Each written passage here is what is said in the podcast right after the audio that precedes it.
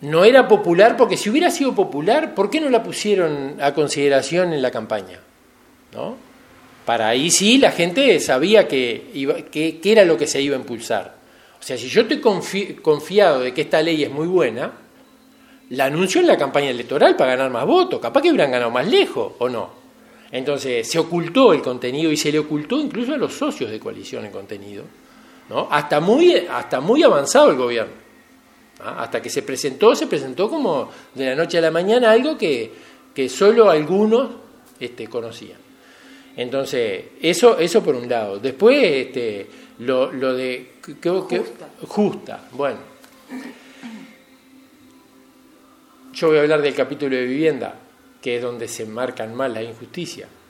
O sea, se habla de una emergencia en vivienda y no hay una sola línea que atienda a la emergencia en vivienda. Lo único que hace ese capítulo de vivienda es darle más potestades al dueño de las viviendas para desalojar más rápido a la gente y a la gente de más humildes recursos, además que es la que puede alquilar sin garantía.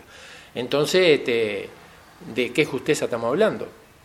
¿No? ¿De qué justeza estamos hablando?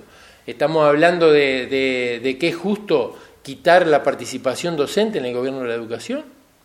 ¿Es de sentido común, que fue otra de las cosas que, también están diciendo? ¿Es de sentido común plantear una reforma educativa sin la participación docente? ¿Es de sentido común?